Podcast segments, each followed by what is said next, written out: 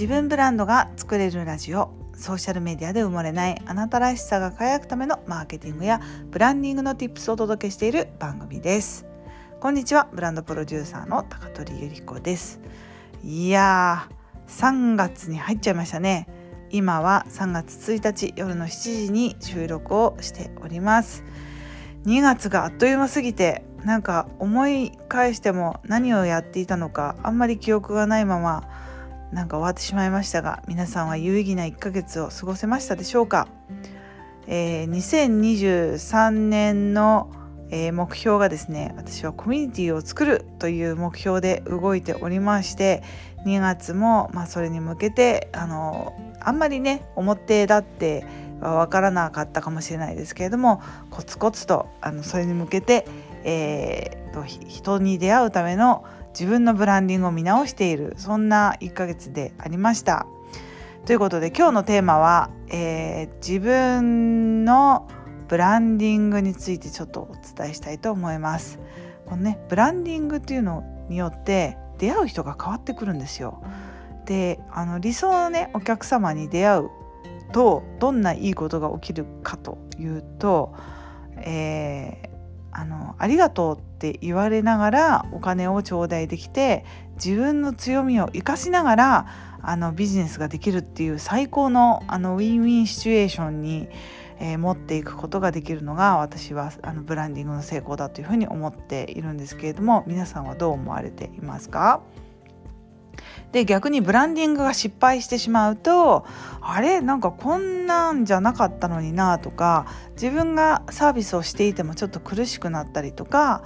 あとお客様が私に求めているものと私が提供できるものが齟齬があって違ってしまったりお互いイメージしているものが違ってそれがまあね最悪の場合はクレームになってしまったりそんなこともあったりするかもしれません。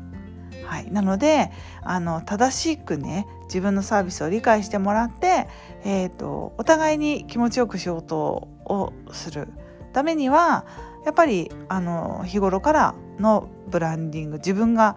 どういうふうに見えているのかそして自分が自分をどういうふうに見せていきたいのかそして最終的には相手の頭の中に自分がどういうイメージであってほしいのかっていうことをあの日頃の発信や、えー、スタイルあの覚えていただくための、えー、一つ一つのプロセスがそのブランディングの一つだと思っているので、まあ、そこをね丁寧に構築するっていうのがまあうんブランディングの要素の一つなんじゃないかなっていうふうに思っています。でそこで私もねトライアンドエラーをしながら行動しているわけですけれどもまあプロの私ですらもまあ間違えることもありますしそれで失敗したこともあったのでちょっとそれについてお話ししたいと思いますね。よくあのブランディングの話をする時に、えーと、自分を構成する、えー、要素を3つ挙げてみましょうっていうことを言うんですね。えー、自分を表現するために3つのワードキーワードにまとめてみようっていうことなんですけれども例えばですけれども私の場合、えー、っとどんな人だと思いますかって聞くと、まあ、ブランディングの人っていうふうに思ってもらえたりあとスイスの人っていうふうに思ってもらったり、まあ、ちょっと高級感とかプレミアム感っていうあのなんかクラスアップした感じにあの見せてくれるっていうそういうイメージがあるようです。でそれをねあ私もそうなのかっていうふうに思いながら、まあ、そこの基軸があんまり外れないように発信をしたり、えー、ビジネスのサービスをね提供する時にも、まあ、そこを意識しながら、えー、お客様と、えー、関わったりしています。でそこがねあのお客様にとっても自分の、えー、お客様にとっての自分ねの、えー、イメージがちょっとクラスアップ感したりとかあとそうですね、えーと、自分のブランディングがわからない人がもっとこう明確になったりして明確になるだけではなくて少しこう高級感を、えー、こうなんかね高級感を何て言うんだろう、うん、プラスしたかのようなイメージで演出してもらえることにあのお客様も満足していただいているようです。はい、でここでね私の過去の失敗を言うと前にねあの高級感っていうのをすごく意識しすぎてあの権威性っていうんですけれどもなんか高級を説得するためにあの権威性その裏付けとなる自分のあの学歴だったりとか職歴だったりとかやってきた実績っていうのを表現することがあるんですけれどもこれをね履き違えてしまっていてあとバランスもあると思うんですけれどもあんまりにも言い過ぎてしまうとうんとそれありきの人が集まってしまったりするっていうことが分かったんですね。例えばなんですけど、まあ、学歴私別にでも高学歴だと自分では思ってないんですけれどもあの私はとある女子大を出ておりまして、えーと、と実はずっと女子高女子大であのずっとそういう女の園であの育ってきたっていうことをですね言ったらですね自己紹介でそういうことを言うとあなんかやっぱりそういう女性にうん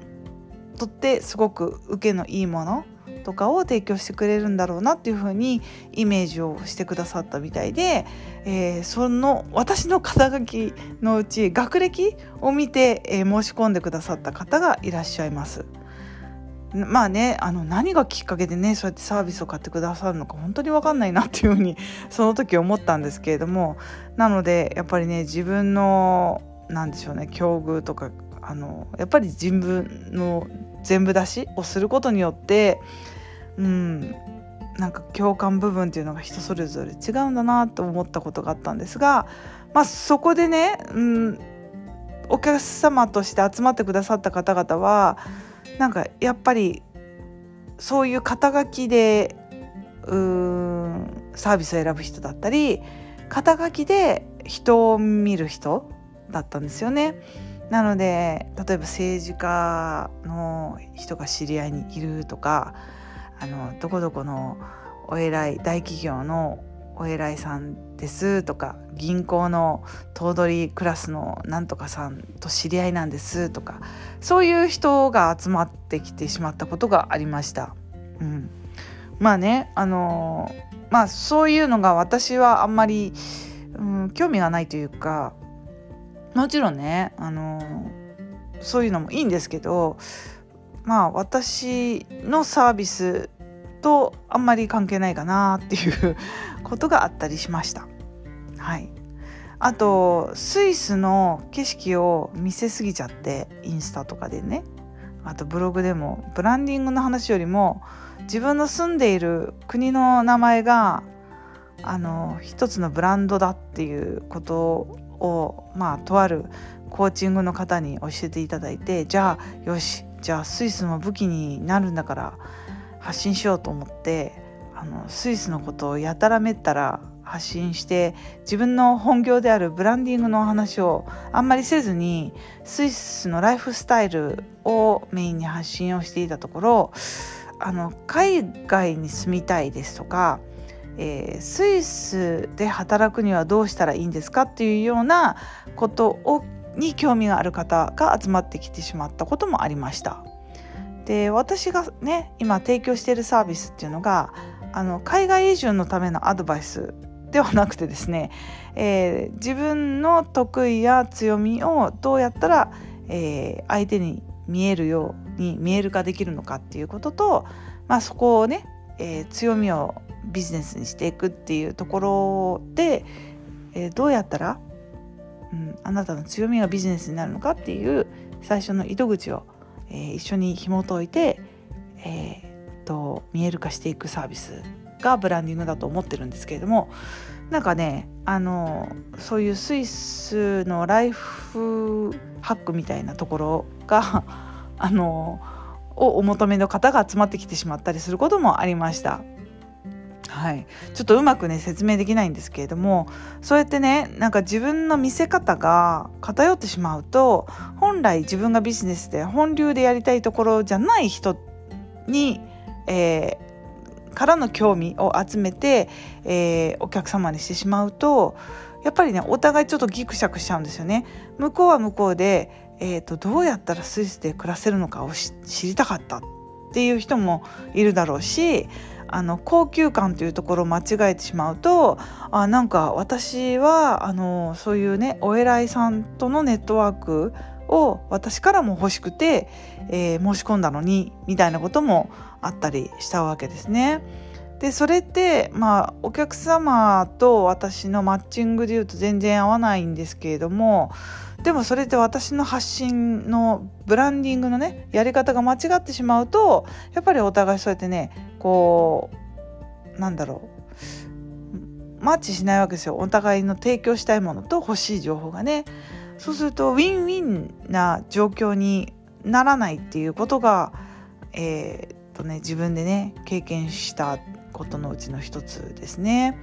はいまあ、そういう時はお互いねあのやっぱり違ったんですねっていうこともあればまあその思ってたものと違いましたっていうね自分のサービスの、えー、評価が落ちることもありますしそれはそれでね、えーと、危険をはらんだりすることもあるわけです。やっぱりお客様のね満足度があの上がらないまんまサービスが終わってしまうわけなので。はい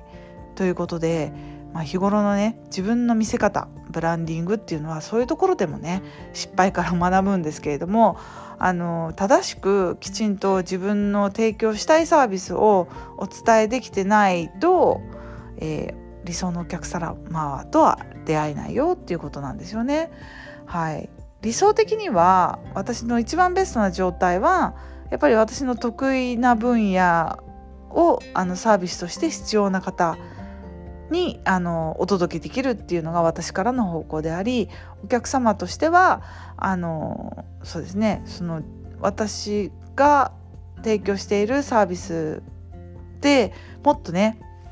あのビジネスを加速させたいっていう方にあの来ていただいたらなんかお互いウィンウィンになるんじゃないかなというふうに思っております。なんか伝わるかな？だから日頃の自分のブランディングどういうことを発信していくのかっていうのをなんだろうねあのコアな部分はぶれないようにしないと私のようなこうやってねスイスとか高級みたいなところで失敗してしまうよっていうそんな例でお話ししましたお互いウィンウィンなね状態であるためにもあの自分の日頃のブランディングどういうふうに相手から見えたいのかっていうことを意識しながら客観的な目でね、えー、発信をする必要があるっていうことをお伝えしたかった回でございました。はいということで3月も頑張ってまいりましょう。今日も最後まで聞いていただきありがとうございました。また次の音声でお会いしましょう。またねチュース